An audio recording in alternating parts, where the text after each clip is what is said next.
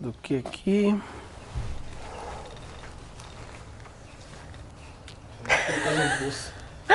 Demais. 32 post-it no bolso. Eu vivo assim. Vida toda. Você é caótico? Hã? Eu sou caótico total. Sou, eu criei o caos. Oxe, meu pai me ensinou a- ao caos. O meu pai tem um apartamento. Tava, tá gravando ou não? Já gravando tá. Tá gravando? Tá, tá bom, mas deixa eu falar só uma parada então. Sobre caos. Meu pai. Meu pai é, é um artista também, é um poeta.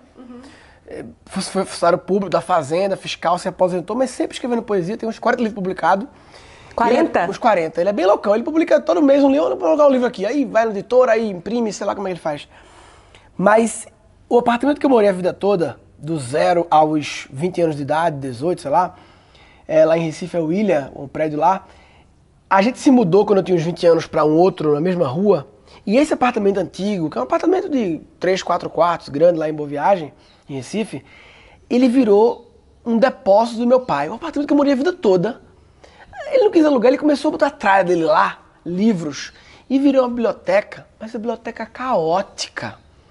Imagina 140 metros quadrados, que a porta só abre até a metade, caralho. porque trava em livros, e você tem um caminho para passar, e na varanda tem livros e papéis e jornais velhos cobertos para não chover, e na cozinha o- o- os lugares onde ficavam os pratos estão abertos com livros, e o fogão, tá lá um fogão velho, mas nem levanta. Cheio de livro em cima. Muito livro em cima, não dá para levantar o fogão. A geladeira velha, então assim, e ele chamava o apartamento de Caos Vital. O nome dele é Vital, meu pai. Ele chamava de Caos Vital. Esse aqui é o Caos Vital. E ele gostava, então assim, eu fui criado na caoticidade. Lógico que minha mãe não concordava com nada disso, né? Ela não concordava, mas eu fui criado no caos. Então eu vivo Bem, no caso. eu vivo bem no caos. O caos, ele te angustia um pouco, né? Mas o caos tem os prós e contras, né? Assim como a extrema organização tem os prós e contras também. Não só tem prós, não. Você acha que só a organização tem prós e o caos só tem contras. Não, não, não. Os dois têm as duas coisas. O caos tem as vantagens. E a organização também. A organização também deixa muito... É, eu, eu gosto de ficar no meio do caminho. É, Eu gosto eu sou mais caos. Enfim. no meio do caminho. Vambora? E se fosse possível reaprender a ser criativo?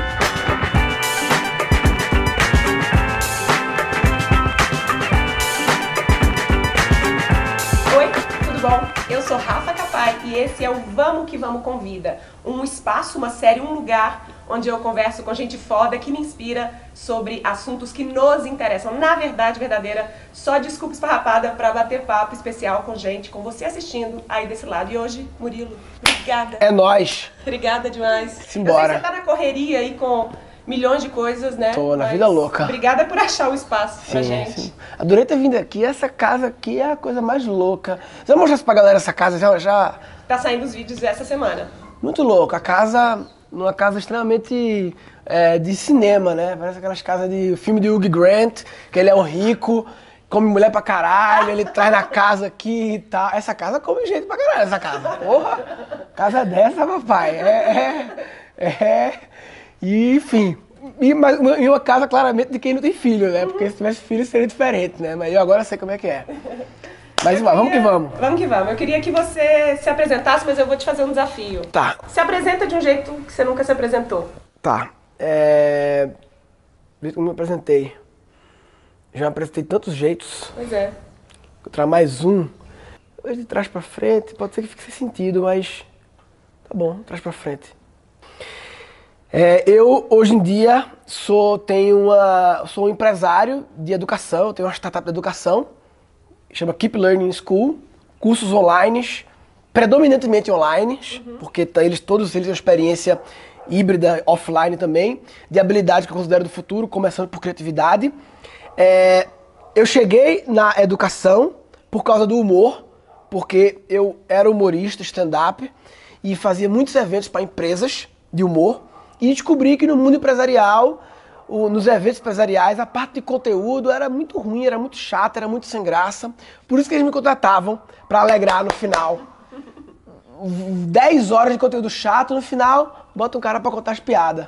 E eu percebi que estava errado, não era pra ser assim. Era pra ser legal no percurso. E aí eu comecei a me interessar por educação. Foi que eu cheguei na educação. Como eu cheguei no humor? Eu cheguei no humor, voltando para trás, porque eu, eu era um empresário de internet, ou seja, minha vida tem cíclicos. Eu sou empresário de hoje em dia internet, mas eu era antes do humor, só que produtora web, agência que desenvolve sites, desenvolve coisas. Me formei em administração, na faculdade fui colocado como orador da turma, e aí resolvi que era o momento de ser engraçado, seria legal ser engraçado no discurso de colação. Estudei humor, fiz um negócio engraçado, deu certo, e aí eu, porra, que legal. Tava começando o stand-up, oportunidade bem naquele momento e fiz essa mudança. A mim, como eu cheguei na empresa de internet? Eu cheguei na empresa de internet, antes da empresa de internet que eu tinha lá em Recife, a Cartelo, W3, que depois mudou de nome, é, eu tive uma outra empresa de internet antes. Aí já estamos indo para o século passado. Já estamos indo para o final dos anos 90. Só que a outra empresa de internet, a Bit, ela começou como fazendo site, mas acabou virando depois isso, século passado é louco pensar assim, né? Virou uma incubadora de projetos próprios. Então era uma empresa que a gente recebeu uma, um investidor, botando um milhão, quatro empresários de Recife, três empresários de Recife, e eles queriam que a gente criasse projetos loucos. Então a gente era tipo. Só que a diferença é que hoje em dia o mundo startup é: você cria uma ideia, né, um projeto, MVP, não sei o quê, vai atrás do investidor. Na época foi assim, o investidor veio e disse, inventa uma ideia para gente poder botar para poder gastar esse dinheiro que a gente quer gastar com internet. Uhum. E aí eu criei o Peça Comida, que foi tipo um iFood, que eu criei em 99, em 2000, era o meu projeto, meu sócio tinha outro projeto, que era tipo o Comente, que era um futuro busca-pé. É, e aí tinha um outro do Sucrosite e menos, enfim, eram quatro projetos é, de cada um dos sócios. E eu cheguei nessa empresa Bit de site porque eu criei um site quando era adolescente, que era um site pessoal, tipo um blog, eu tinha 13, 14 anos, que ficou super famoso na internet. Eu botava foto de mulher nua, foto de putaria no site, era o grande chamariz, mas tinha uma porrada de outras coisas no site. Tinha música, piada, falava sobre a missão Marte, falava sobre. Falava, tinha negócio da NASA, a missão Marte lá, é, falava da Copa do Mundo, enfim, era um portal, um UOL mal feito. É, e, e esse site que entrei no mundo da internet, ganhei uns prêmios com esse site, me levou a criar uma produtora de sites. E como eu cheguei nesse site com 13 anos? Eu cheguei nesse site porque meu pai, que é um cara bem diferente, assim, bem fora do padrão, resolveu, em 1994, me dar um computador. Ele até hoje não sabe usar computador, mas ele me deu com a visão de que aquilo era uma parada que ia, uma visão de que aquilo estava começando. 94, estava, não, não tinha internet ainda. Uhum. E computador era um negócio que as pessoas, a gente tinha uma condição boa de vida, tinham em casa, mas era do pai, o filho não podia mexer, só abrir um diretório no Mac para não pegar vírus. E ele me deu o computador e falou: te vira, papai, destrói. Então eu pude ser autodidata e fuçar. E como eu cheguei em ganhar esse computador do meu pai, voltando, eu nasci. em 21 de maio de 83. E você, você, já consegue contar um pouco o que, que vai ser daqui pra frente? Você consegue vislumbrar? Você é do tipo que planeja mais ou você deixa as coisas fluírem? Não, eu, eu, eu planejo. Eu sou meio, meio pink cérebro, assim, só fico hum. pensando... Sabe, próximo que, passo, próximo passo. É, é o próximo passo meu, né? O meu próximo passo é em educação. Então, é, eu nem falo que é na internet, é em educação, só que happens to be que é na internet, é no momento. Pode ser que amanhã seja realidade virtual, não é mais internet, é outra coisa, mas educação. Eu, a gente está começando o século, né? a gente está no ano 16 ainda, do, de 100 anos, e eu acho que ainda não foi criado, por estarmos apenas em menos de 20% do século, ainda não foi criado o jeito de seres humanos aprenderem do século tanto seres humanos, crianças como adultos, porque é bem diferente, né? Pedagogia, andragogia. E eu estou com o desafio de, nesse século, que é o século que eu vou viver, é, criar ou colaborar na criação. Não tem, não tem só um novo jeito, né? Criar alguns dos novos jeitos, são vários jeitos, de seres humanos aprenderem. Começando pelos adultos. Por quê? Porque não adianta mudar o das crianças sem antes mudar o dos adultos, que os adultos é que normatizam. normatizam das crianças. Então, começando pelos adultos, e porque também é mais fácil. O adulto ele tem controle próprio da sua aprendizagem. A criança são outras questões, né? O adulto tem autonomia de decisão sobre o que quer aprender. Então, começando pelos adultos. E é isso. Essa é a minha visão, de criar um novo jeito de aprendizagem. O seu porquê é, é, é, é a interseção entre criatividade e educação? O que você faz, o que é, você faz? Entre, sim, entre, mas não necessariamente ser criativo para educar, uhum. não educar criatividade. Uhum. Eu, no momento, educo criatividade, mas na verdade eu quero ser criativo na hora de educar, para educar qualquer coisa. Uhum. Então a gente vai lançar o próximo curso, vai ser de meditação. Com a Tânia, conhece a Tânia, né? Sim, ela teve aqui essa semana. Teve aqui, com a Tânia. Depois eu quero fazer um curso de humor com vários humoristas. Quero focar no começo muito em habilidades que quase ninguém ensina, porque o pessoal acha que isso não se ensina. Ou que, ah, não é só pra galera que pode que não pode, entendeu? Isso, isso é, um, é um tema que eu quero te ouvir, assim, porque hum, você é artista, certo? Uhum. É, e aí tem essa, essa visão do talento no mundo da, das artes, ou mesmo no mundo qualquer que seja, talento para qualquer coisa, como se talento fosse um, uma coisa determinista. Sim, sim, sim. E eu, eu imagino que você. Não, eu pensa... acho, acho que eu, eu. Uma frase que resume muito isso é uma frase que dizem que é do Tim Duncan, aquele jogador da NBA, mas parece que é de outro cabo aí que diz. É, a gente até fez uma camisa disso. Hard work beats talent when talent doesn't work hard. Isso é lindo. Claro que o talento natural ele é uma variável. Lógico que ele é, ah, lógico. É lógico que cada ser humano nasce diferente e nasce com alguma pré-aptidão, predisposição a alguma coisa e pré-indisposição a algumas outras, até muitas vezes fisicamente, né? O cara que nasce anão tem uma pré-indisposição a ser jogador de basquete, realmente. Ele tem uma indisposição. O cara que nasce com dois metros, ele nasceu com a predisposição. Mas o talento natural, ele tem alguns problemas. Primeiro, ele não dá para ser medido com precisão. Uhum. Ninguém sabe dizer. Ah, não, mas desde criança, fulano mostra aptidão tal. Mas desde criança, com quantos anos? Seis. Ele nasceu com seis anos, foi? O que é que teve de zero a seis? Tinha que ser assim, nasceu, já mede na hora. Uhum. Nasceu, sai da barriga, vamos medir a aptidão dele pra... Não dá pra medir para música. Mozart nasceu com aptidão? Cara, bem provável que algo diferente, mas ele só se manifestou com quatro anos? Ah, mas é pouco. É pouco não, são quatro anos. O que aconteceu naqueles quatro anos? As variáveis do ambiente também influenciam, né? Então, acho que tem uma aptidão sim, mas o hard work beats. Sempre. Sempre o hard work beats. Então, se o talento não trabalhar duro. Se o cara nasce com talento e trabalha duro, aí o cara sem talento, trabalhando duro, não segura. As pessoas tem uma visão contrária. Muitas pessoas que nascem com aptidões em alguma coisa, por influências externas, acabam não colocando intensidade, hard work naquilo, porque nasceram já com aptidão. Vira muleta, né? Vira, enquanto que devia ser, já que eu nasci, vou acorchar mais ainda.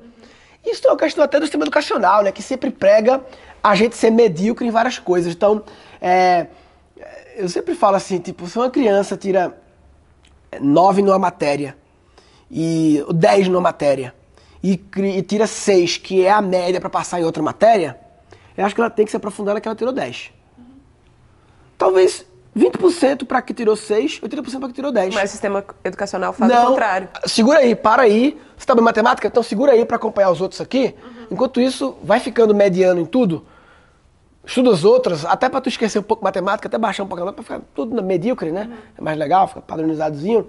E, e as pessoas muitas vezes, ah, eu tinha talento para desenhar, nunca estudei porque eu sempre nasci com talento. Não, pô, por isso que você faz mesmo, é por isso que você acocha uhum. nesse assunto, né?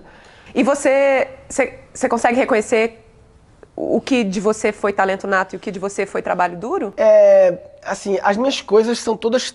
Eu comecei tão pirralho a, a, a botar hard work nas coisas, a botar intensidade, que eu sempre reflito sobre isso e é um pouco nebuloso por isso, porque Porra, com 12 anos eu. Eu me lembro que com 12 anos, 12 para 13, das duas férias escolares, eu escolhia uma que eu ia abdicar para poder focar, passar 10 madrugadas, é, 20 madrugadas focando ali nas paradas descobrindo no computador. Você tá brincando? Com 12 anos de idade. Não quero férias, quero não, estudar. Não, essas férias aqui eu planejava não. Acho que as férias do começo do ano eu vou de Galinhas, tá? no meio do ano eu vou abdicar essa. Eu sempre escolhi qual que eu ia abdicar durante dois, três anos para focar a intensidade na parada. Mas eu acredito que alguma habilidade, a minha principal, talvez skill natural, é a habilidade interpessoal, né? É comunicação mesmo, comunicação, é influência, né? Porque aí desde criança eu acho sempre exerci liderança nas coisas e sempre é, joguei as ideias, entendeu? Enfim. Então acho que uma coisa assim de comunicação, acho que talvez e que faz sentido, né? Que meu pai, meu pai era um funcionário público, aposentado, fiscal da fazenda, que como é que você é, ele era ele era um artista, que ele não, ele não fazia fiscalização, ele foi a vida toda. Vê que louco. No mundo do concurso público era um caminho meio que obrigatório na época dele, tá? Meio que a melhor solução do mundo. E ele foi para isso, mas a vida toda como fiscal, ele era do da Associação dos Fiscais e organizava os eventos. Ele era um produtor de eventos, meu pai. Foi um funcionário para produtor de eventos. Organizava o comitê dos fiscais indo para a Alemanha, indo para a Venezuela para modelar as estratégias de fiscalização dos alemães e dos outros países para aplicar aqui. Congresso em Manaus, ele organizava congressos, montava aquela mesa, fazia curadoria de conteúdo, montava a mesa e falava, abria a primeira palavra. Meu pai fazia isso a vida toda. Que é o que você faz. Que é o que eu faço. E, e o contrário, alguma coisa que você era ruim pra caramba e que você colocou energia e que hoje em dia você fala, putz, eu, eu acho que eu, que eu sustento nessa área. Por exemplo, a gente tava falando aqui antes sobre eu vivo no caos, né?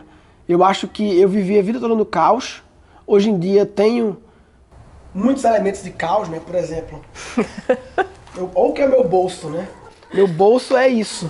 Eu acho maravilhoso porque eu, eu, eu me É, acho um minimamente cabelo- organizada. Tem um cabelo, um saco, um Belvita e uns post-its e um, um papel. Mas assim, não é sempre assim, é porque eu tô, tava agora de manhã fazendo. Eu sou muito não linear, eu sou muito. Apesar de ter nascido no, mundo dos computadores e tal, ter sido a minha vida, eu sou muito assim. Depois eu volto pro parênteses, não tô fugindo não da, da, da, da pergunta, tá, tá aberto aqui o parênteses. Depois a gente fecha o parênteses e volta. É, por exemplo, sabe como é que eu masterizo uma aula, uma palestra? Tipo assim, eu faço a palestra, desenho. Eu te vejo usar esse termo. O que, que é masterizar um Masterizar pra mim, masterizar é tornar melhor. Tá. É tornar aquilo mais Aprimorar. mestre. Aprimorar, é melhoria contínua. É, É o ensaio do- da é palestra. É, Vai é ficando melhor. É. E, por exemplo, eu gravei as aulas do curso de criatividade, representagem criativa. E eu gravei as 20 aulas básicas, que era o curso. Depois de duas, três, quatro turmas, eu criei mais 20 aulas novas, mas mantive aquelas e agora eu tô regravando aquelas 20 primeiro. Então, um processo de masterização, o que, que é? Primeiro, assistir a aula que eu gravei, beleza. De cara, tudo que da minha cabeça eu faria agora de improviso, sem falar quando tiver nada, melhorar essa aula. Já começo a anotar, vejo nos slides, novo slide aqui, tudo que de novo repertório que eu tenho para adicionar ou para remover para isso ficar melhor. Primeiro passo. Segundo passo, comentários dos alunos. Todos os comentários em todas as turmas eu vejo da aula inteira e vejo tudo que isso aqui faz sentido, isso aqui não sei o que, processo para dentro. Terceiro passo, livros. Todos os meus livros, tem mais de mil livros que tem a ver com aqueles assuntos, todos riscados e com páginas essenciais. Eu sempre dobro a pontinha das páginas, eu vou pegar e processar isso tudo botar para dentro. Depois pesquisa, Google, pessoas, enfim. Que trechos do Radioco Papai, do meu evento dos alunos, eu lembrei que Rosana Erma falou que tinha a ver com essa aula. Vamos botar o trechinho aqui. Masterizar isso.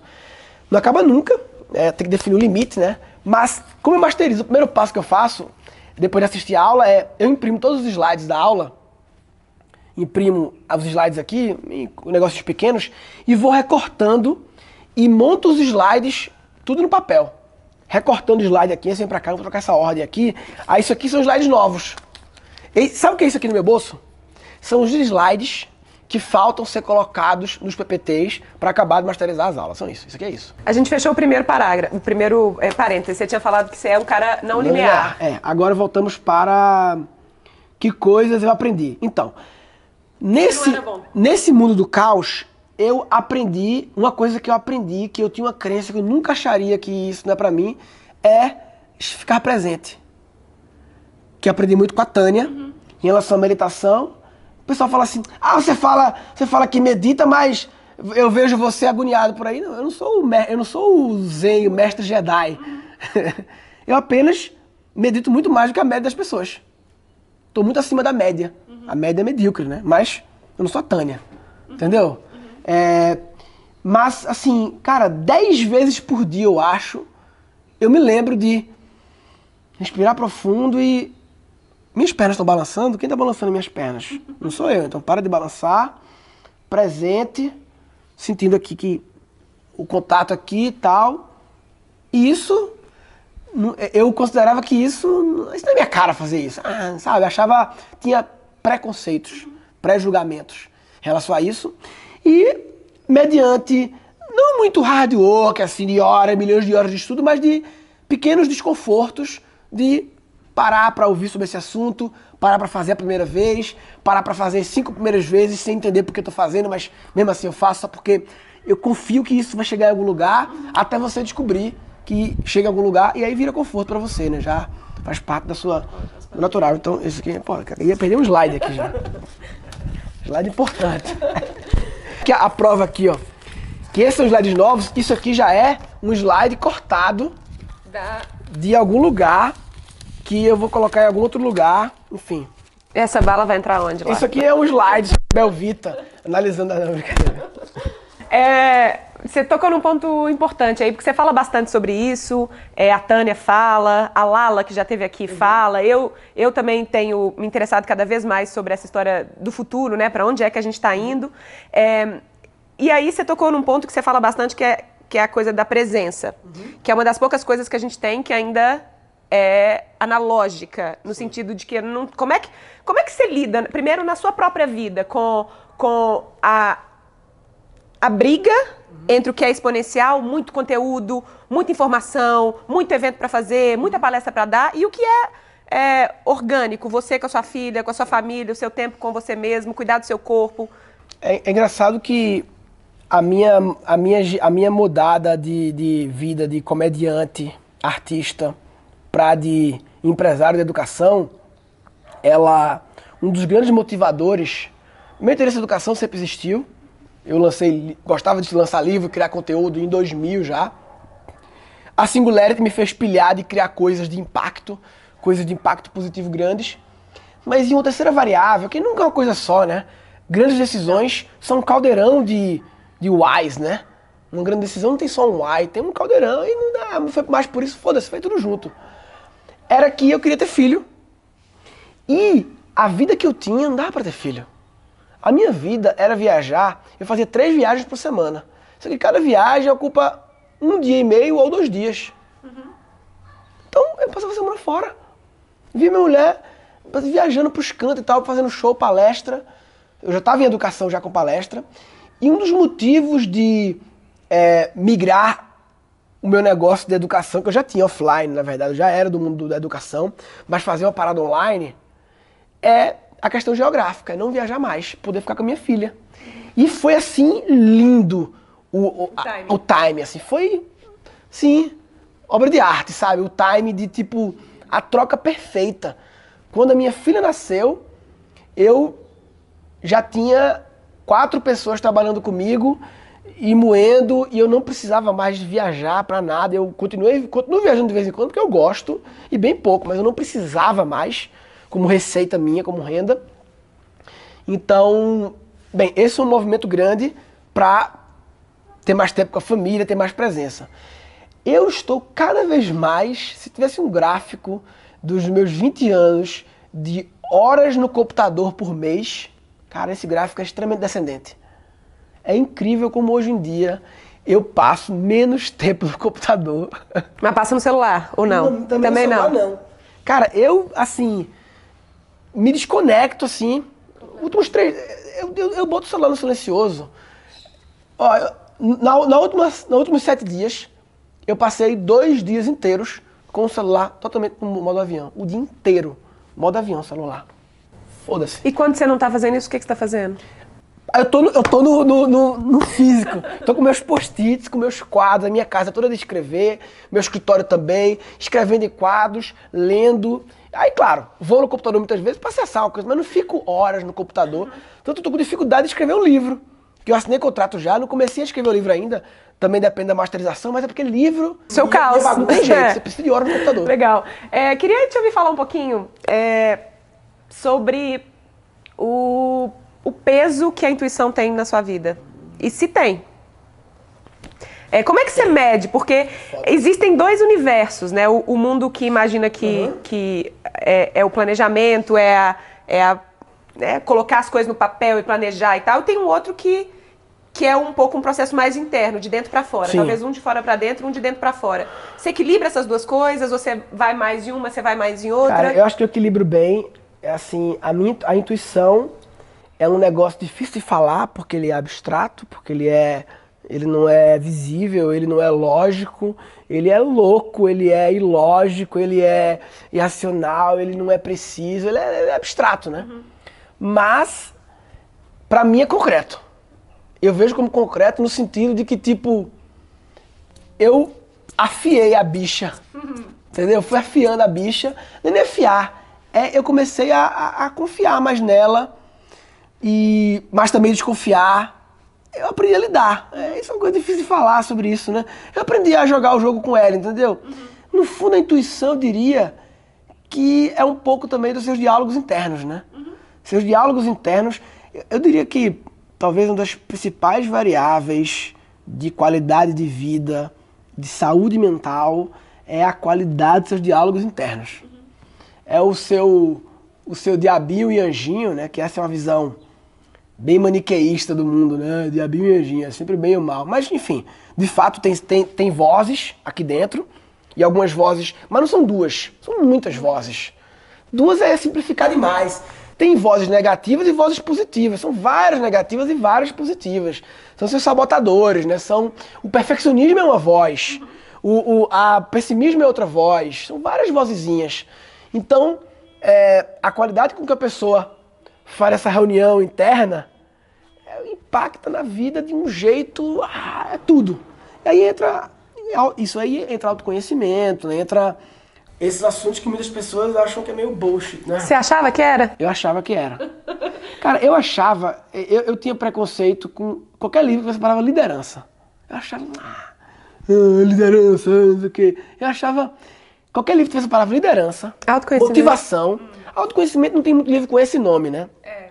Mas hoje em dia tem mais, mas meu preconceito ele acabou há, há uns dois, três anos. Então, é, eu, eu tinha é, também, coach era um negócio que também não existia na época do meu preconceito, mas liderança e motivação eu tinha. Qualquer livro sobre liderança e motivação eu não usava, eu achava. Eu tenho um livro na minha casa que a minha mulher me deu, chamado Liderança e Motivação. E eu tinha uma visão, um deles eu tentei me abrir a ele. Nunca li, ah, porra, de liderança e motivação. É, enfim. E também tem uma, uma coisa interessante nessa história, né, que tem a ver com o preconceito, que é. Eu tive empresas. É, até 2006, 2008. E depois que eu virei comediante, puramente um artista, né, assim, sozinho, eu virei meio, tive uma fase meu lobo solitário, que eu chamo, uma fase de tipo, ainda bem que eu não tenho muitas pessoas, viu? É só eu mesmo, sabe? E você vai repetindo, vai virando verdade, não vai repetindo essa porra pra você toda hora, pra todo mundo. Não, porra, eu tô melhor sozinho. Mais rápido. Mais rápido. É, o rápido vai sozinho, né? Pra ir longe tem que então eu tive isso, porra, durante 2008, 2009, 2010, 2011, 2012, 2013, 2014. Sete anos pensando isso, vivendo o lobo solitário. Por isso talvez um preconceito com liderança e motivação. Uhum. Eu sou automotivado, eu lidero eu mesmo, então foda-se. Foda-se o resto. A Singularity foi muito... Lá eu participei de um time foda uhum. e descobri que é legal participar de times fodas. Que é bom ser sozinho, mas se você encontra outras pessoas que você ó, faz, caralho, o cara é foda. Aí é bom. Fermento, você né? Você confia nas paradas, você confia no cabo e o cara te entrega um negócio, vai caralho. Como tem Bruno Matoso, meu designer. Hoje em dia minha equipe tá cada vez ficando mais linda, assim, mas realmente todo mundo me surpreende. É bom demais trabalhar nesse é lugar, né? É, queria te ouvir falar sobre. Um, eu, eu, esse é um conceito que eu levanto um pouco uma bandeira e vejo na minha própria vida. Queria saber se é alguma coisa que você pensa a respeito sobre a história da multipotencialidade a, a, a especialização versus multipotencialidade, assim? Acho que. Eu acho, na verdade, de, ah, algumas pessoas são muito potenciais, mas todo mundo é, eu acho. É. Todo mundo é. Eu acho que é, o mundo foi encaixotado, uma coisa que representa muito bem isso. Eu, como vivi muito tempo viajando, né? Eu era puto com um formulário de hotel, que tem profissão dos pontos, e um campo que só cabe uma palavra. Tomar no cu, uma palavra. Sabe que negócio de fichinha de hotel? Eu. Eu tinha um adesivo com todos os meus dados. Quando chegava a ficha, a minha empresária que viajava comigo, ela já tirava o adesivo da bolsa, colava e eu só assinava embaixo. Porque muitas vezes eu entrava em dois hotéis no mesmo dia. Dava no hotel no mesmo dia não, um dia para outro, enfim. E multipossibilidades. Eu acho que é isso. A gente foi encaixotado a achar que a gente é alguma coisa. Eu sou engenheiro, e aí o cara só é isso, só se não se abre mais nada, se autoconvence que ele é mesmo só isso, e aí vira verdade. E que a gente, não precisa ser a gente pode ser mais de uma coisa, né? E não é só. É muito, é muito potencialidade e multi profissão também. Também. Não adianta ser muito potencialidade e única profissão e as outras potencialidades você joga fora. Uhum. Eu tenho, mas não uso. Não, tem que buscar É, prática, ou colocar né? na prática na vida pessoal, é, sei lá. É. Então, eu acho que todo mundo é muito potencial, velho. Todo mundo tem muitas coisas. Engraçado que as pessoas descobrem de vez em quando, depois de muito tempo, né? Eu vejo pessoas 30 anos descobrindo uma coisa, 40 anos descobrindo uma, uma, uma potencialidade que estava lá adormecida e que, que você cutuca um pouquinho, um pouquinho, a bicha. A bicha parece grande, né? É. é e, e aí você fala também das multi-inteligências. Sim, multi-inteligências, sim. Que tem conceitos muito parecidos, né? Uhum. É, a gente também tem uma mania de achar que a gente só tem um tipo de. Ou sou bom em matemática, é, ou sou bom. Sempre esse bem em comunicação. coisa assim. É. é. Ou é matemática ou comunicação. sou de humanas, sou de exatas. É, isso aí, isso aí. E o mais importante do que a gente tem, é que a gente falou antes, né? É que a gente pode aprender, né? Você aprende quase tudo, assim. Algumas poucas coisas você talvez não possa aprender por uma limitação física ou de, sei lá. Mas é muitas poucas coisas, é uma minoria. Tudo dá para aprender. E talvez você, ah, mas eu não vou virar um Mozart. Mas não precisa virar um Mozart. Né? Não precisa virar um Mozart também, né, porra? Não precisa também. Você pode ser o Naldo também. Porra, é legal ser o Naldo. Não, não. Muito bom. É, queria entrar agora para a gente falar da questão da criatividade, propriamente uhum. dita, que talvez seja uma das suas bandeiras atuais, assim, é. né? Eu gosto que você fala de criatividade para qualquer pessoa Sim. e não só para artistas ou Sim. profissionais da criatividade, que é com quem eu Sim. particularmente converso mais, assim. É, as pessoas elas duvidam que elas são criativas? Ixi, duvida demais. É impressionante. Meu Deus, as pessoas. O cara quando fala assim, eu já muitas vezes pergunto no Facebook, você acha que a criatividade é um dom, algo que se aprende? Tem pessoas que têm resposta assim, com certeza é um dom. Quem nasce, ou você nasceu, ou você não é. Caralho! Cara, que. Assim, essa é uma crença muito muito muito restritiva da sua vida, né? Uhum. Você pensar assim, brother. E você realmente é isso que você pensa. Tá ligado? Você acha isso e aí fudeu, velho. A ponto de escrever, né? É tipo assim, você nem bota o pé em campo para entrar no jogo, você tá fora do jogo, acabou. Você, o primeiro passo para botar o pé no jogo é achar que é possível. Senão não dá nem pra começar a brincadeira. E então, eu, é, era, essa era a minha próxima pergunta. O primeiro passo, então, é, é mindset. É, não tem jeito. É acreditar. Parece meio autoajuda, né?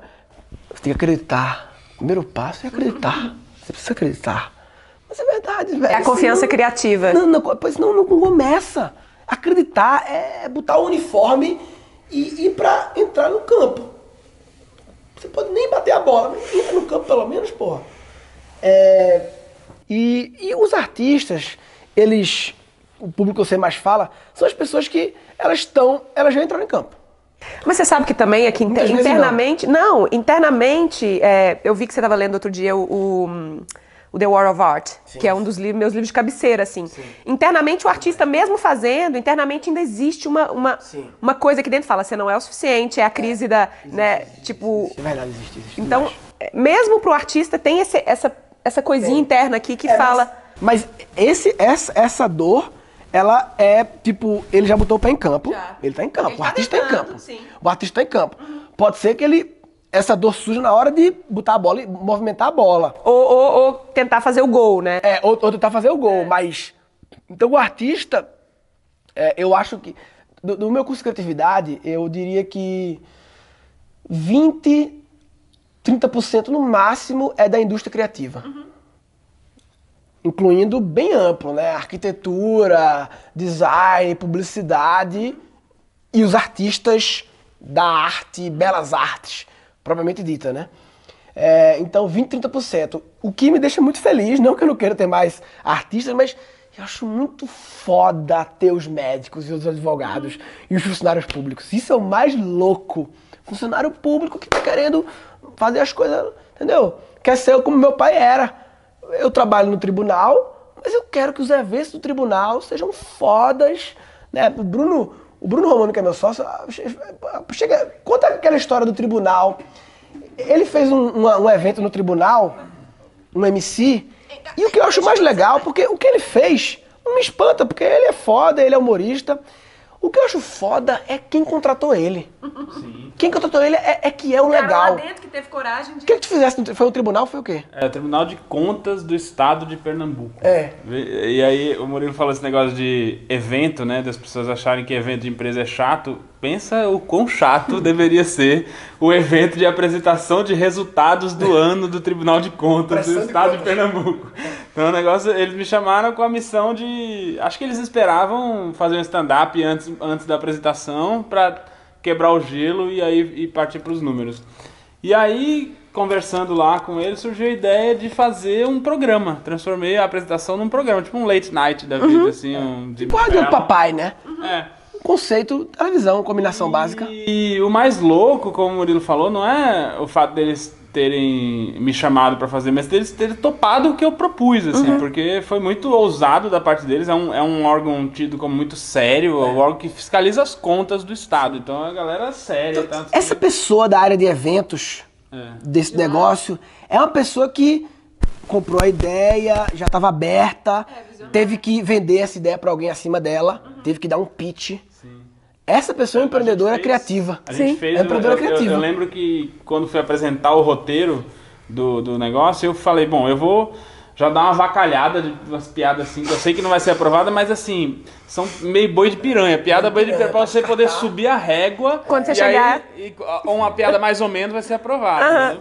E, pra ter entender que eles cortaram algumas coisas. E eles aprovaram tudo. Aprovaram até, até as é. de piranha. Eu me lembro que tinha um assim que era de reunião, né? Falei, não, o tribunal tem muita reunião e tal, mas reunião é importante. A gente tem aqui um vídeo da última reunião de conselho e eram os caras do conselho do tribunal. Eu mandei fazer esse vídeo. Eram todos eles assim, jogando amendoim pra cima. fazendo nada na reunião. Fazendo piada com a própria. Os atores eram os caras do conselho. Quando que eu imaginei que eles iam aprovar um negócio desse? E então, no final foi muito Isso legal. me encanta muito, saber que tem essa pessoa lá no tribunal, aceita isso. Agora, o next level disso é a pessoa do tribunal criar isso. Uhum. É, um, é, já é um grande avanço. É chamar o humorista, ele propôs e aceitar. Na verdade, tecnicamente, talvez precise de um humorista, mas Sim, pra chamar roteiro, né? com essa proposta. Sim, falar, olha, estamos aqui é com uma ideia, com não sei o que. É. Tá, tá, tá. Isso é tesão. Vocês me, vocês me... Fica aqui porque eu quero falar rapidamente daqui a pouquinho sobre o curso, mas vocês falaram de, um, de uma coisa para mim que é uma das estratégias deliberadas de criatividade que eu uso, que é trabalhar com a caixa. Sim, então, sim, poxa, já é um evento é. super tradicional, super careta. Uhum. As pessoas às vezes acham que elas têm que quebrar todas as barreiras para serem criativos, que não dá para ser criativo com para ser criativo eu tenho que ter a caneta perfeita, eu tenho que ter muito dinheiro em conta, eu tenho que ter é. o ambiente super criativo. A gente vez em quando impõe restrições que não existem. Uhum. A gente mesmo bota a restrição para ficar só para reduzir, porque o, o, o, o, que causa muitas vezes essa dor da pessoa bater o meio de campo e ir pro gol, o artista, é a quantidade de possibilidades. Isso é o causa. É, é, você acha que não tem nenhuma possibilidade, mas no fundo é porque você tem tantas que acha que não tem nenhuma. Porque tem dificuldade de escolher. E quando você impõe uma restrição, não, tem que ser então só acontecer com tal regra, você limita e fica mais tranquilo, né? É, é, é, é não só trabalhar dentro da caixa, mas diminuir a caixa ainda. Criatividade é um bicho solto. Quando você tem a caixa, você meio que prende e, ela, e ela tem que, de algum jeito, tentar é... sair ali. Aí não quer dizer, ah, então vai ficar sempre nessa caixa. Não, são várias caixas. Sim. Eu que escolho a caixa que eu quero ficar. Uhum. Então tem todas as caixas do mundo. Eu vou fechar uma caixa ali. Cada vez que eu fecho, eu fecho diferente. Isso é uma coisa muito comum para quem trabalha. Eu trabalhei quase 10 anos em, em publicidade, né, em agência de publicidade. Uhum. E aí você só pode criar dentro da caixa, dentro do briefing, dentro da verba, dentro do Sim, prazo, dentro do não sei o quê. E sai, e saem coisas geniais, entendeu? Sim. Então, é como ele falou, às vezes a restrição ajuda a criar, Sim. porque eu não vou ficar pirando uma ideia maluca que eu sei que não faz perfil do cliente, que ele não tem verba para isso, que não sei o quê. Otimiza, ele foca no negócio que vai eu dar resultado. A, a, própria restrição também de tempo. A gente tá falando de restrição mais de, de escopo, né? né? Mas é de tempo também. Uma pressãozinha. O mundo da publicidade é uma indústria que gera coisas criativas só e com muita pressão. Claro, algumas vezes é demais e aí gera coisas negativas, até de qualidade, de, de, de saúde, né?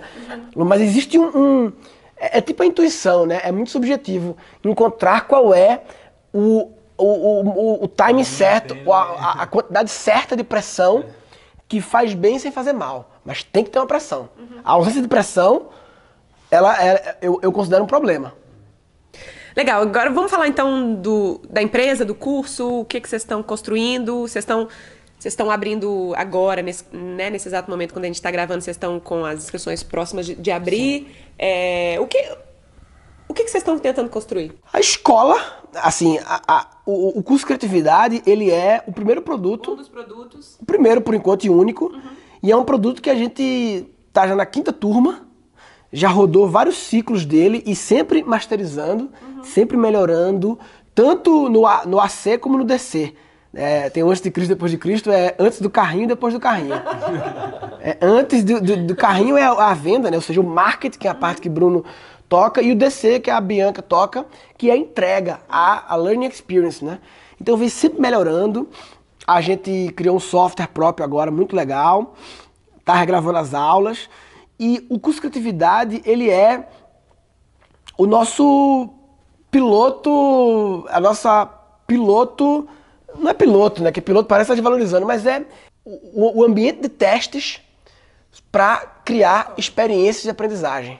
Então agora, para criar um curso de meditação, seja qual for o assunto com fulano, a gente se sempre muito mais confortável. A gente se sente assim que, é, cara, se você me entregar um bom expert, um cara foda na parada, foda de verdade, e o assunto for foda, a gente se sente o time qualificado de empacotar isso como um produto foda, para fazer uma estratégia de divulgação foda e, e fazer uma entrega foda, uma experiência transformacional, usando software, com eventos offline, com kit físico, com um bagulho todo, entendeu?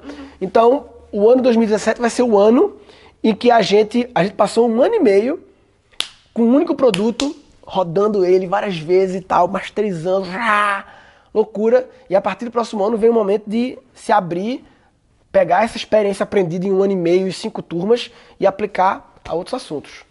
E aí, é, o que, que vocês. O que, que esse aluno, quando ele entra nesse curso, qual que é a premissa? Que ele, que ele vai sair como? O que, que muda? A premissa. É engraçado porque a gente tem é, uma, uma certa dificuldade, até agora falando um pouco do ponto de vista do marketing, né? De, Sim. As pessoas falam muito, não, você tem que focar num público, dor, você é. tem que focar num público, tem que, você tem que ter um cara que não sei o uhum. quê. É, quando a gente fez o primeiro, o, o reaprendizagem beta, que foi a nossa turma 1, que foi para 100 alunos ali e tal, e a gente começou a receber os depoimentos, que a gente conheceu quem eram as pessoas por trás daquele login ali, que uhum. você, não, você não sabe direito antes de, de receber que a gente falou, caralho, não é possível, velho. Sabe? Quando veio isso, médico, dentista, funcionário público, psicólogo, não sei o que, advogado. É. E aí, como é que você vai definir isso na hora de fazer o contrário, né? De uhum. pegar a estratégia e jogar na internet para alguém mais. ver e tal e, e, e, captar novos alunos. É muito complicado. É. Tô cuidando de Instagram, cuidando dos, câmeras, fazendo snap ao mesmo tempo. Você tá? A pessoa pega e tira o microfone do meu. o mineiro reclamando parece estar elogiando, né? Ele reclamando, ele parece estar fazendo uma elogio. Mas eh, a gente acabou descobrindo que basicamente a pessoa que, que entra no curso é alguém que quer fazer, quer pensar e quer fazer as coisas de um jeito diferente, que é, sempre questionou, mas nunca soube direito o que fazer. E alguém que principalmente que se sentia meio, pô, eu sou estranho, não sei o quê. Não me encaixo. E quando você encontra essa comunidade gigante de pessoas que estão ali e tal, porque é uma comunidade muito poderosa, né? Uhum. Tipo, as, eu, eu, sempre faço essa pergunta para as pessoas: quantas pessoas você conhece que já fizeram na vida um curso de criatividade? São poucas, uhum. às vezes nenhuma. Imagina encontrar com 800 nessa, como foi na última turma. Então é uma, uma comunidade muito poderosa. É. É, e aí, esse conteúdo que a gente usa para explicar para as pessoas qual a necessidade de, de, estudar criatividade, que é o conteúdo das quatro habilidades do futuro, ele, ele, ele soa muito bem para essas pessoas questionadoras, para essas pessoas que estão ali, mas querem fazer diferente. As pessoas falam, putz, é isso, entendeu? A gente prega o creative problem solving. Uhum solução criativa de problemas. Então, todo mundo tem problema, acabou-se, infelizmente. Não tem nichozinho, é para todo mundo mesmo e acabou-se. Todo mundo tem problema e você pode, mediante dos problemas, dar soluções padrões ou criativas. O problema pode ser como escrever o capítulo do livro Sou Escritora, o problema pode ser como é, organizar a minha clínica dentista. Qualquer problema é um problema. Tudo é problema, né? Qualquer necessidade é um Ou problema. profissões que tem muito mais problema que o normal, tipo advogado, engenheiro, e não para pra pensar que Contador. aquilo que tá fazendo Contador. é resolver problemas. Só resolve problema. O engenheiro que chega na, na, na obra lá e volta pra casa, putz, hoje foi difícil, que não sei o que. Ele não para pra pensar que tudo que ele fez no dia foi resolver problemas. E que ele tem a opção de pensar em resolver de uma forma melhor. Cada mais vez que o pedreiro chega pra ele e fala, doutor, não sei o que, não sei o que, não sei o que, tá dando problema. Naquele momento você pode ir pelo caminho padrão ou por um caminho criativo. Não tem que ir ser pelo caminho criativo, ter pelo menos se expor à possibilidade de um caminho criativo. Não tem que fazer só por ser. A criatividade tem que ser diferente, tem que ter valor também, né? Não é, Ah, fazer é muito louco aqui, é. vou pular de bungee jump, cortar uma corda que eu sou criativo pra caralho. Ninguém porra. nunca pulou assim. Ninguém nunca fez isso. Super autêntico É isso. no- inédito.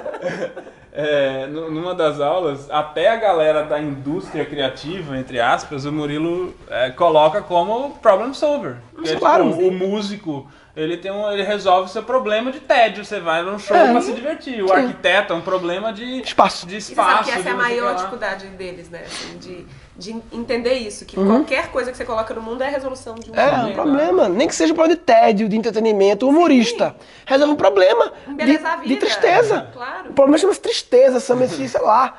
Sim. É, tem uma coisa aí que vocês tocaram que é uma dor minha, uma dificuldade minha, e que hoje em dia eu já até lido melhor com ela e eu queria, por puro egoísmo, saber de vocês. É, qual que é o, o peso no trabalho de vocês é, do padrão? Ou seja, é, vou dar um exemplo prático. Vocês foram estudar a fórmula. Sim. Entenderam como é que a fórmula funciona? Então eu entendo o que funciona, o que dá certo, mas eu tenho que hackear esse que dá certo pra fazer o meu jeito Sim, disso que dá sim, sim, certo. sim. É, é esse o pensamento de vocês? Sem dúvida. Também? A gente chama de dominar para destruir. É, O dominar para que parece são duas palavras meio negativas, né? Dominar, destruição, mas no bom sentido de conhecer para melhorar. É o exemplo que você falou do bang jump. Tipo, ah, fazer diferente por fazer diferente. Eu vou lá e corto o elástico. Não, você cortou uma das coisas principais para o cortar. negócio funcionar. É. Você não pode cortar Você isso. pode, você pode mu- Você mudar, pode fazer a corda. fantasiado de Papai Noel. É Aí diferente, é, você beleza, pode brincar com a corda são quando a corda esticar, fazer um efeito visual massa. Aí você vai criando em cima do padrão, mas tem que respeitar alguns padrões. E outra coisa, antes de querer, não, vou fazer tudo diferente, domine o padrão. Roda alguns fluxos. Não, todo grande artista começou pelo clássico. Lógico, né? domine o padrão, domine o jeito normal de fazer. Antes de que tem gente que é meio agoniado, já quer. Não, esse pessoal faz assim, mas eu vou fazer diferente. Mas você já descobriu como é que é o jeito que o pessoal faz? Então, vê esse jeito aí. Domi- Sabe exatamente como é que faz. Você falou do fórmula, né? De, a- o que a gente viu é muita coisa baseada em. em- o, o fórmula nada mais é do É que um conjunto né? de coisas que todo mundo que trabalha com marketing já sabia o que era. Uhum. É, é, uma- é um universo totalmente novo para quem nunca trabalhou com marketing na vida, mas quem já trabalhava, tudo já sabe mais ou menos o que é, mas ele está desenhado de um jeito que faz tanto sentido. Uma ordem, uma lógica. Uma ordem lógica, assim, que você fala, caralho, nunca tinha pensado nisso. Realmente, É. vou fazer. E aí, no jeito de fazer cada etapa desse processo, é onde você consegue colocar a tua inovação. Então, por exemplo, o nosso jeito de fazer é quebrar alguns padrões de... é, enfim, desse, de- de- dos formatos que a gente mais vê acontecer, para ficar um pouquinho diferente. E trazer o nosso jeito, que é humor, que é storytelling, que é essas coisas. É o, é o jeito de fazer, já muda tudo. Então, por mais que você siga um framework ali que você aprendeu e que você sabe que funciona e tal, o jeito de fazer pode ser diferente. É, eu sou apaixonado por padrões. E eu acho que as pessoas criativas têm que ser amantes dos padrões, apesar da criatividade ser quebrar os padrões, mas tem que ser visto porque tudo começa em. Todo comédia, na verdade, é viciado em padrões. Porque o que é comédia? Comédia é ficar com a lente do olhar ligada para encontrar padrões no mundo. E ah, tanto que as piadas clássicas é o 1, 2, 3, né? É você fala uma coisa, duas coisas do mesmo universo, e a terceira quebra o padrão. Mas tinha um padrão antes. Para poder quebrar padrão, tem que ter um padrão. Então o comediante é um cara que fica vendo padrão em tudo. Padrão no jeito que as pessoas se comportam nos lugares, né? Então eu acho que o criativo ele também tem um obcecado em padrões. E o que diferencia o criativo do, do cara com toque é que ele, o criativo, ele consegue quebrá-los. As pessoas obsessivas, elas E às vezes deliberadamente quebra. quebra. É, ele, ele tem a, a intenção. A intenção é tudo, né? Tem a intenção de quebrar os padrões. Conhecer para quebrar. E as pessoas obsessivas só conhecem e ficam apegadas ao padrão. Uma, uma objeção muito comum a isso, a, a, a esses padrões do marketing, é, eu, eu, muito por conta da publicidade, estudo persuasão há muito tempo. É um dos assuntos que eu mais gosto de estudar. E as pessoas têm uma visão muito negativa, né? De achar que é meio manipulação. É, persuasão e manipulação são coisas absolutamente diferentes. Completamente diferentes. Então, assim, o, o- toda, toda a estratégia que a gente bola para alcançar o maior número de pessoas para ter contato com o nosso curso. É, não é uma estratégia maquiavélica para enganar pessoas, não. Vai perguntar para os alunos do nosso curso Se eles- se eles não Sempre adoraram. fala em persuasão, influência, né? Sempre acha que não, é influenciar as pessoas, negociação. Sempre vê um lado negativo, o lado charlatão, o lado enganação, estelionato, né? E não entende que a vida é isso, a vida é influenciar, a vida é negociar, a vida é persuadir as pessoas. Você persuade a sua mulher, o, o seu filho, a brincada, vamos fazer isso, não aquilo, ah, o sócio, ah, o funcionário. A vida é isso. Né? A vida é influenciar as pessoas. Uma das premissas que eu mais gosto de persuasão e para é que para ela funcionar, para você conseguir persuadir alguém ou, ou fazer com que ela faça algo que você queira, é que no fundo ela já queira fazer isso. Sim. É- Essa, é- essa é que mata a diferença entre persuasão e manipulação. Maravilha. Porque, de fato, manipular é você forçar a pessoa a fazer algo que não é natural para ela. A persuasão é você ajudar o processo de tomada de decisão que ela já quer tomar, mas que tá meio nebuloso para ela. Então você organiza as ideias que ela fala, é, realmente, por A mais B faz sentido tomar essa decisão. Eu gosto- é eu gosto- basicamente montar esse quebra-cabeça ali na- na- na- Eu gosto, eu gosto da palavra do- e do verbo descobrir, né? Que é, estava coberto. Então, a pessoa tinha já uma vontade coberta e você descobre Exato. aquela vontade dela. Descobre, mas estava coberto, ela já existia. O descoberto não é criado, o descoberto é descoberto. Já estava existente, mas estava coberto. Como eu falei da galera que se achava meio diferente e tal, não sei o quê, e ela descobre no curso da gente uma oportunidade para ser diferente de fato e assumir isso e fazer isso de uma forma. Porque ah, muita coisa você fala, ah, depois que você descobre um framework, por exemplo, de fazer humor, como ele falou, ah, você vai lá e quebra o padrão. A pessoa, é, eu, eu já fiz isso sem querer. Tá, mas o próximo nível é fazer, Fazer querendo. Então, muitas é. vezes, ir para um curso de criatividade é exercer o seu ser diferente de uma maneira totalmente pensada, Deliberada. e otimizada e é. feita de um jeito bonito ali para funcionar, não é, É- é muito- deixar ao, ao, ao, ao Léo real a, Quando a você, carga de alguém. quando, de você, alguma- quando você descobre os rótulos, os nomes das coisas que muitas vezes você já fazia, é muito legal. Quando você. Eu já fazia uma coisa, eu não sabia que isso chamava-se tal coisa. Então, até para o cara que já vive uma atividade criativa, estudar criatividade é uma oportunidade de você. Eita porra, eu faço isso naturalmente. Vai ser muito bom ter essas descobertas, descobrir isso. É, é bom pro cara que nunca foi do mundo criativo saber que existe, mas também é do cara que é do mundo criativo saber que o que ele faz. Em 1953, Alex Osborne escrevia no livro Applied Imagination, dando exemplos da guerra, eu faço, sabe? É, é, É co- é, alguns alunos falam comigo, ah, você deu nome pra minha intuição. é, é isso. É isso. Nossa, eu não sabia. Era isso, eu sentia que É era assim que eu tinha que fazer, mas agora eu tenho um, um pensamento. É tão bom dar nome pras coisas, É. você pode verbalizar. É. E aí vocês abrem duas a três vezes esse curso especificamente? Duas a três vezes Duas. por ano? Duas, vezes por ano? Cada semestre. Uma em cada semestre. É, a gente tá aberto agora, vai abrir. Tá? Vai abrir, 9 Nove de novembro. Legal. E aí o próximo? Qual é o próximo, o próximo passo de- dessa escola? A gente vai fazer o, o curso de meditação ainda esse ano, mas exclusivo para quem já é aluno. Vai ser um formato nosso de todo produto no- novo Testar vai dentro. ser ofertado a um preço ridículo, a um valor, um quarto do valor de mercado do produto, só para quem foi aluno de algum curso da escola, no caso do curso de criatividade. Então a gente vai até o final do ano já rodar esse ciclo aí, turma zero. Porque foi assim que a gente começou o curso Nossa, de criatividade. A gente não tinha ex-alunos, mas era um preço ridículo e era só pra testar. Tava muito claro ali Uhum. sim. pra todo mundo. É, é, minimamente a gente faz isso, na Espaçonave também. Sim. A gente coloca um curso novo lá dentro primeiro para testar como os alunos mesmo. E aí, próximo ano, lançado meditação externo, também um curso de propósito com Gustavo Sutti e um de humor com vários humoristas. É o nosso roadmap pro próximo ano. E assim, a gente vai dois, três cursos novos por ano no máximo, assim. A gente vai quer ser boutique. Não quer ser um. ah, Quer, quer fazer o curso bonitinho, lapidar bonitinho e tal, entendeu? É, então, por enquanto é isso. Próximo ano, mais duas turmas do Reaprendizagem Criativa também, sempre manter as duas turmas de reaprendizagem. Com essas outras turmas aí, é, a gente está muito, é, hoje em dia, animado com o software que a gente está desenvolvendo, plataforma de aulas que a gente está desenvolvendo. Esse esse vai ser, ele vai ser um software só para os de vocês ou vocês vão disponibilizar para Por outros enquanto só para escola. produtores? Por enquanto só para escola, mas claro que No momento estamos em que abertos. você pensa em comercializar, é, Ah, é vira outra outro negócio, Unidade é. de negócio. Sim, entendeu? sim, que sim. um gestor Calma, próprio, relax. né? O software tem seis meses Isso de é, vida. isso é eu querendo saber. Mas, mas essa, essa muitas Mas com pessoas ficam. certeza, se a gente for é, Cara- ofertar isso ao mercado, começaremos com alguns poucos parceiros, assim como o curso, poder Eu pretendo viver ainda outras pessoas. 60, 70 anos. Então, assim. ele só tem seis meses o software. Deixa ele completar um ano e meio de vida.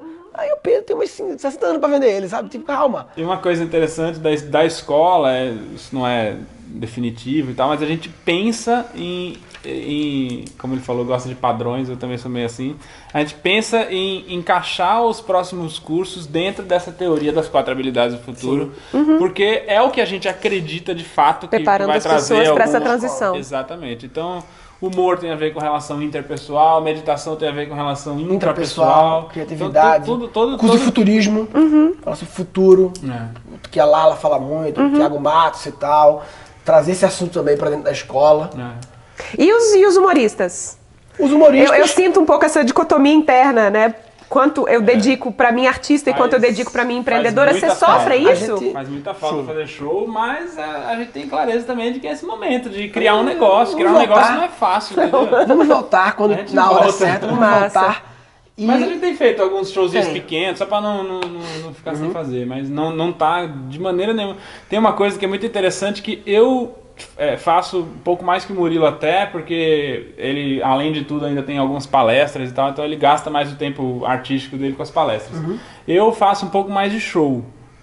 É, e eu, a gente tava conversando esses dias com outro comediante, amigo da gente, o Nando, e falando, cara, eu tô sentindo que eu tô ultrapassado, porque. A comédia evoluiu. A comédia nos últimos. Tudo tá assim, tem, né? tem um ano e meio que a gente tá nesse negócio, eu já tava. comédia mudou. É, Em um ano e meio, em dois, as pessoas estão criando coisas novas que já são outros formatos do que você faz hoje. Mas que a plateia não perceba, o humorista sai do palco falando, caralho, não, sabe, Não era assim, não, na minha época não era assim, não. Na minha época não era assim, não. Época foi. E aí o direcionamento Dois anos criativo quase. da gente hoje está todo para curso, conteúdo, é, tudo isso que a gente tem fazendo, então tem, tem feito, né? Tudo que você tem de ideia, geralmente você tenta aplicar para o que você está fazendo. E aí não cria texto e não dá, não, não dá na pilha de falar, "Ah, vou fazer de novo, não sei o quê. Então quando o negócio aqui começar a andar, a gente está montando um time legal agora, Uhum. pessoas incríveis que é, vão dar pra gente mais estrutura pra gente voltar a se dedicar para algumas outras coisas. É difícil. Eu sempre acho que o. o, o, o a turma fala de mindset, né? Eu vou criar o conceito look set. É pra onde o seu olhar tá setado. Configurado. E eu acho assim que dá pra citar pra vários lugares, mas tem um default. E o default é o primário, ele é um só, não existe dois default. Default é default, o padrão é o padrão. Então qual é? Então o meu, o nosso look set. Look é a melhor palavra, o melhor verbo pra, pra isso? É, né? É, o olhar. Look né? set. É. Acho que sim. É, ele está direcionado para educação, para criatividade, para esse universo. Não, mas também não dá, cara. Quando você bota, troca pro look set do humor, é outro look set. Tem que trocar a lente aqui. Não dá pra ter as duas lentes. Ficar trocando toda hora também não é produtivo, É que entendeu? esse negócio eu- que a gente vive hoje de educação, Look parece set. que é só, ah, o Murilo, ah, vou lá. Anota isso aí que dá uma teoria. É, parece que é só o Murilo fazendo os slides de aula dele aqui, mas não, tem todo um ecossistema sobrevivendo é, baseado nesse negócio. Então, sabe, o podcast, o canal do YouTube, os vídeos que a gente faz para. Facebook, todos os posts, todos os artigos. É coisa pra caralho que você tem que criar e o seu olhar tá direcionado pra isso. Quando Sim. você olha um negócio e tem uma ideia, você fala, putz, isso dá um vídeo. Uhum. Você não pensa, isso dá um texto de stand-up. entendeu? O look set, enquanto não trocar o look set, é foda. É, eu senti isso na minha, minha própria caminhada. Em 2010 eu comecei, falei, é a espaçonave que vai ser agora. Deixei a minha artista de lado de forma prática. É claro que o olhar tá sempre aqui, mas. Sim, sim, sim. é, e agora que a espaçonave está minimamente organizada, sustentável, funcionando, tem gente me ajudando, eu tô voltando. Mas eu senti exatamente isso. Era como se eu precisasse focar naquilo para fazer funcionar. E é, é uma dor terrível, né? Porque como um outro- multipotenciais tem muita coisa. A gente nunca vai dar conta de fazer E as tudo que a gente falam quer assim, ah, fazer. você desistiu da comédia. Cara, desistir é uma palavra muito forte, desistir. Não, uma pausazinha, papai, aqui, ó. São vários pratos equilibrando. Esse prato aqui eu deixei ele meio de boa aqui. Daqui a pouco eu volto a mexer ele. entendeu? Calma. Nossa. É Tem, tudo tem certo. um, tem um outro business louco aí que a gente tá criando que. Ah, é. Que Ah, é? a gente vai fazer uma. Vai, vai criar um novo conceito de moda. A gente, Hum. é, é, a gente queria. A cara. Conceito de Tá- moda tá- já é o jargão. Tô esperando. O novo conceito é muito bom, né? Sempre que você passa no, o novo conceito em coxinhas, né? você passa numa loja assim. Eu sempre quis usar isso, então é só por isso que a gente tá fazendo isso. Não, é porque a gente queria fazer essas coisas de camisa com frase, né? E Isso é um padrão. Esse é um padrão. E aí a gente eh, tem alguns jargões, né? Que o Murilo, Hard Rock Papai, Brincadeira na Tomateira, não sei o que. As pessoas começaram a fazer Repetir. isso naturalmente no grupo do Guncast, essas coisas. A gente, pô, é legal fazer isso e tal. Só que aí qual que é a inovação? É, a gente, essa camisa, por exemplo, estou usando é de lá. É, a gente vai pegar as, as frases e os conceitos que a gente mais gosta. É, Nossos e terceiros também, né? é, Frases. Não, que- não do Murilo, são por aí vários. que- Os que a gente mais gosta, não, os- não os nossos. E é, criar uma arte sobre, sobre, esse, sobre essa frase, sobre esse conceito, tentar definir isso em uma camiseta. E aí a pessoa que, que compra essa, essa camiseta, ela tem. Vem uma tag, né? Uma etiqueta, vem um QR Code e ela aponta Oh, e Deus. cai numa aula do Murilo Legal. sobre aquele conceito. Legal. Então por isso que é Porque as pessoas não art, é sabem as moda frases com direito. conteúdo. As pessoas vai saber. gostam de algumas frases e não entendem profundamente a porra da frase. É. Eu olhei aquelas duas, três ali, entendi claramente. Eu sei, se você precisa falar, eu falaria sobre as três frases, dez minutos sobre cada uma. Tem gente que acha só bonito e não entende de verdade. É um jeito de trazer educação para um outro É. universo. Sim, Então- sim. E, e além Agora eu de- entendi o novo conceito. Além de. É ou não é o novo É o conceito? novo Chama conceito. Tomateira o nome da loja. Chama Tomateira a loja. Tomateira Content Wear. E, e além de, de trazer. Tem uma coisa que eu acho muito engraçada: que além de trazer o conhecimento pra pessoa. é, geralmente são frases que não são muito comuns de ver por aí. Então você vai chegar num bar, por exemplo, uns amigos na reunião, que cara, pô, gostei da tua camiseta. Aí você pode mandar, ué, mas você sabe o que significa? Ai, você manda aquela, papai. Porra, aí você vai, a pessoa vai falar, cara, o nego vai olhar e falar, porra. Muito bom. Outra coisa, post-it, né? Eu tenho uma vontade de. Eu tenho uma vontade de criar uma empresa de post-its. De subscripts, de assinatura, post-its diferentes, post-its com frameworks escritos. Queria criar um bloco de post-its cheio, que já vem com as ideias anotadas. já vem com a porrada de ideias, você compra ideias. Então, eu queria muito criar uma família de produtos de post-its, então já tinha essa vontade de ter o e-commerce. Então Ah, vê é só, e-commerce de post-its, é. frases que as pessoas não entendem, frases minhas sendo feitas em camisas, tomateira contra tu é. e aí vai ter lá post-its, um post-it, a linha post-it chama Da Vinci, é o nome da linha de post-its, que Da Vinci é um cara que ele gostaria de post-it pra caralho, se tivesse post-it na época dele. Da Vinci ia ser pirado em post-it. Com certeza, é a cara dele, post-it, né? De não, não linearidade, né? Aí começa a virar, sabe o que? A tomateira acabou virando uma válvula de escape criativa nossa, de coisinhas que não é nem aula. é- Mas essa eu não sei quando vai lançar. Depois É. deixa passar essa turma nova do curso, a gente pensa nisso. Beleza. É, obrigada. Foi, foi muito bom, Foi muito bom. Muitas Ai, coisas, Me deixa no vácuo, não, sou. Obrigada demais, foi muito bom. Quase que eu vou aqui. Eu tenho, tenho que aprender a entrevistar as pessoas como você faz e falar menos, né? Porque. não, quando eu tô entrevistando, Ou entendeu? então, ou então tem que cair sua ficha de que você só é bom pra dar entrevista. Fica a dica, Eu né? fiquei impressionado, pô, como a Rafa, entrevista, né? como a Rafa fez as perguntas boas e, e ouviu a gente, não ficou... Eu me meto muito, né? É. Rádio com papai Mal assim, sabe você que ela tá pensando, caralho, eu queria falar tanta coisa aqui. Total. Não, mas não. Não é a hora, né? A hora é essa, exato. A hora Muito é de louco deixar isso. falar. Eu, se fizer, eu vou fazer depois uma estatística das entrevistas do Rádio com Papai. Pedir pra calcular quantos, Quantos por cento um do fala, tempo né? eu falei e quantos o entrevistado falou. Boa. Comparar com a média de Jô Soares e que- mostrar que eu falo com o Faustão e ver que eu falo mais que o Faustão. Se aparecer que você fala muito, a próxima apresentadora do Rádio com Papai é a Rafa. É a Rafa. Vai entrevistar por mim. É, mas ali, é- ali é diferente, eu acho, não acha Por não? quê? Porque eu acho que ali as pessoas também... Por que você acha que ela é diferente? Ah, legal, gostei. Agora só não comenta Quero nada. entrevistar enquanto- agora. Quero ver quanto tempo você vai aguentar. Eu falar sem, sem intrometer. Mas eu acho, eu, acho, eu acho que ali, as pessoas estão ali porque elas querem te ouvir também. Ah, sim, sim. É, aqui, quem acompanha já me vê falando outras coisas em outros lugares, entendeu? As pessoas viajaram pra estar ali.